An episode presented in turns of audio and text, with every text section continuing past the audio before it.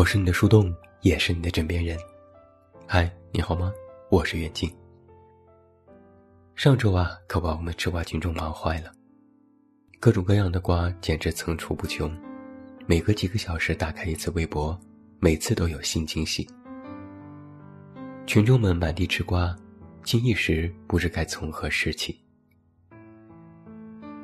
这几天的我们就像是一个没得感情的吃瓜机器。那种喜气洋洋的气氛，宛如过年。连我这种一直对八卦不太热衷的人，都发微博说现在好精彩，还特意去截屏了《甄嬛传》的台词来应景。我们要先去回去养养身体，日后怕是好戏不断，不得不看呢。要我说啊，各位明星大佬们实在是玩很大。这其中。最大的瓜可谓是罗志祥了。具体言我也不再多说，想必也是家喻户晓。而通过这件事，也衍生出了罗志祥效应。有网友就说了，罗志祥凭借一己之力改变了恋爱圈。罗志祥效应一：四月二十三日事发那天，本来是世界读书日，但那天活生生变成了查手机日。据说，那天有百分之八十九的男朋友都收到一条信息：“在吗？查手机。”罗志祥效应二，最近每个人都格外关注一下身边人脸上的某个部位，看他是不是有黑眼圈。网上也开启了一轮又一轮的黑眼圈声明，纷纷表示自己的黑眼圈和任何多人运动无关，只是归于工作、熬夜和作息。当然，作为熬夜达人，有个黑眼圈不打紧，尤其是像黄子韬那样的黑眼圈，很有可能还会是天生遗传。但明知道有黑眼圈还选择熬夜，确定不是明知故犯吗？于是我就总结调查了一下，别人的黑眼圈都是从何而来的。你肯定会有这样的经历。在你万事俱备睡下之后，千万不能胡思乱想。只要一想，失眠就会准时准点的前来敲门和你作伴。你只是想趁着闭上眼睛复盘一下今天自己的工作，突然想到，今天某个同事看你的眼神怪怪的，然后你认真审视了一下自己的行为，发现没有什么不妥的。顺藤摸瓜，你又反思了一下。是不是之前有什么不妥的地方？猛然间，你就想到了在 N 年前你犯下的一件蠢事，然后追悔莫及，痛定思痛。结果你发现你是一个记吃不记打的人，同样的错误实际犯过很多次。原本以为都改掉了，直到今天才发觉根本不是那么回事儿。于是。你摸到手机，打开备忘录，准备记下来，以便随时提醒自己要戒之慎之。为了避免屏幕伤眼，你还小心翼翼地调暗了屏幕亮度。写完一篇备忘录，你随手点开朋友圈刷了刷，又去微博看了看，又去淘宝看了下物流信息。等到终于看到了屏幕上方显示的时间，已经过了零点。这时，脑子里再不是刚入睡时的空空如也，里面塞满了当年的蠢事、朋友圈的更新、微博的八卦、淘宝的信息。再想入睡，可难上加难了。还有的人啊，喜欢在深夜里伤春悲秋，白天欢脱的像个沙雕，一到晚上就莫名伤感，就好像和晚上有仇一样。我一朋友就是这样，有段时间，他白天安静如鸡，从晚上十点开始就猛发朋友圈，转发文章，写点心情，发些诡异角度的自拍。每天早晨我点开朋友圈，都是他的刷屏。我调侃他：“你这是愈夜愈精神呢，大晚上的不睡觉，装什么深情浪子？”他说：“日子苦啊。”可能很多人和他都差不多，整天为了生活而奔波，从早忙到晚。白天要做好自己的工作，伺候好客户，各种的会议和报表让自己喘不过气来。只有下班回到家，才能轻轻松松的做一回自己，再把白天那些忍在心里的情绪一股脑都发泄出来。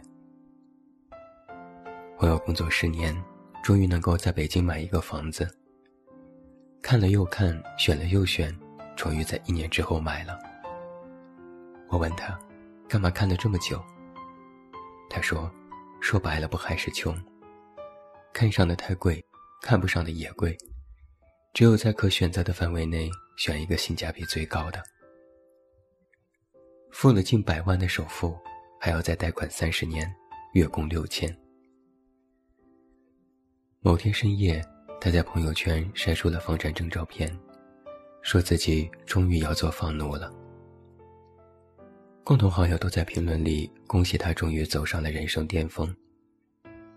可他私下里却跟我说压力大到不行，经常梦到还不上房贷，被银行找上门来催款。最近，我发现他晚上也不发朋友圈了，沉默了十几天。后来才知道，他找了个兼职，晚上也在工作。若问你一句，人生当中最让人心猿意马的事情是什么？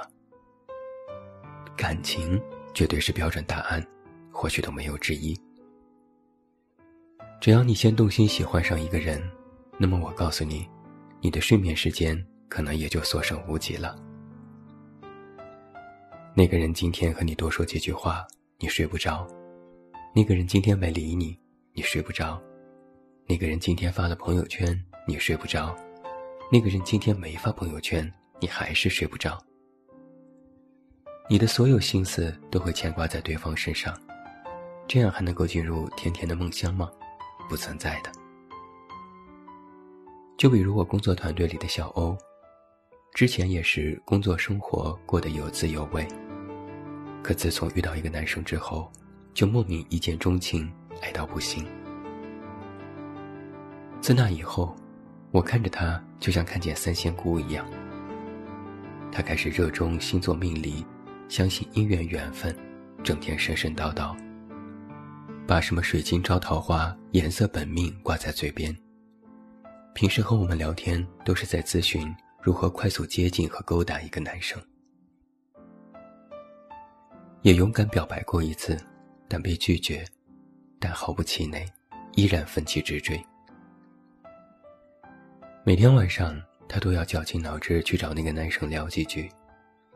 男生如果没空，就等，干等，死等，等到自己都要睡着了，男生都没再多说一句话。同事们就劝他：“快算了吧，人家根本没把你当回事儿。”他嘴上说好的好的，放弃了，不喜欢他了，再也不搭理他了。结果发现男生热衷一款游戏。他又赶紧跟着去练，求他代打，但因为技术不好，总被嫌弃。他说自己下次一定努力。熬了一天又一天的夜，感情没有到手，倒是对游戏开始有些上瘾了。我们都叹气，没有了爱情，还有游戏，也不知这是福还是祸。在我的黑眼圈调查里，年轻人熬出黑眼圈，更多的都是为了生活而奔波。在我的朋友圈里，就没怎么见过正点下班的人。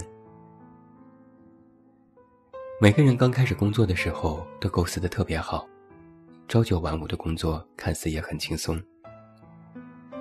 早晨六点起床，吃个早饭，做点运动，看会儿书。八点再溜溜达达去上班，工作一天五点下班，还能去超市买点菜，晚上给自己做一顿美味营养的晚餐。周末和朋友聚聚会，喝酒、唱歌、逛街，参加各种读书沙龙和看展览，终于过上了一种小资的生活。但是真正踏入社会之后，那可真是理想很丰满，现实太骨感。你根本没有办法预料，加班这件事会如何像是晴天霹雳一般，日日披在自己的身上。只要快到下班点儿，领导就会来一句：“趁着大家都没事儿，我们来开个会吧。”或者客户提个修改意见，总是在下午四点，而且还说明天就要。没办法，只能加班，紧赶慢赶做完。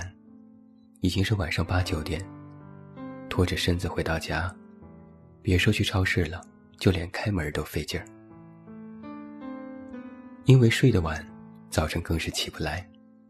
六点的闹钟一响，像是要了自己的命，只能定七八个闹钟，也还能再睡十分钟，为自己活命的最佳理由。拖到八点不能不起，赶紧刷牙洗脸上班。早餐。不存在的，能在楼下买个豆浆包子都需要掐点儿，一看有排队的人，心一横，今天就不吃了。都是年轻人最依赖手机，但是手机铃声为死敌。我有时刷 B 站的视频，里面会有一些电话铃音或者是闹铃，弹幕里就会有无数人都在呐喊：“赶紧关了，我死了。”我吓一激灵，我以为要起床了。所以你瞧，那些为了生活而努力奔忙的人，可用于证明的，除了过上更好的生活，还有，就是自己的黑眼圈了。我曾经这样写过：熬夜这件事，不是想熬，而是你有时要为了自己在意的某些事情。选择必须放弃一些什么，其中就包括放弃自己的休息时间。为了自我反省，想要成为更好的自己；为了争取机会，宁愿选择了先苦后甜；为了得到爱情，百般筹谋又苦苦经营；为了更好生活，辛苦忙碌，一刻不敢停。每个醒着的人。都有自己不想睡的理由，而那些说不出口的话，都变成了黑眼圈。我觉得这可能也是一种体验吧，就像是我们年少的时候想学习脚踏车，小心翼翼的骑在车上，歪歪扭扭地往前走，家人都会在后面扶着，你吓得大叫：“千万别放手啊！”家人说：“不会的，你放心大胆的骑。”骑了几次，发现稍微顺畅了些，刚想回过头，喜悦的和家人说：“我会了。”结果发现家人早就撒手了，你一个惊慌就从车上摔了下来。不摔几次，你是学不会骑车的。以前还有家人撑着你，现在你只能自己撑自己。不跌倒几回，也学不会长大；不熬几次夜，也不知道什么事情才会让你更值得珍惜。黑眼圈调查局依然在进行当中，那么你呢？你又是因为什么熬出了黑眼圈呢？在下方留言里告诉我吧。我是你的树洞，也是你的枕边人。关注公众微信，这么远那么近，找到我。我是袁静，早点睡吧，晚安。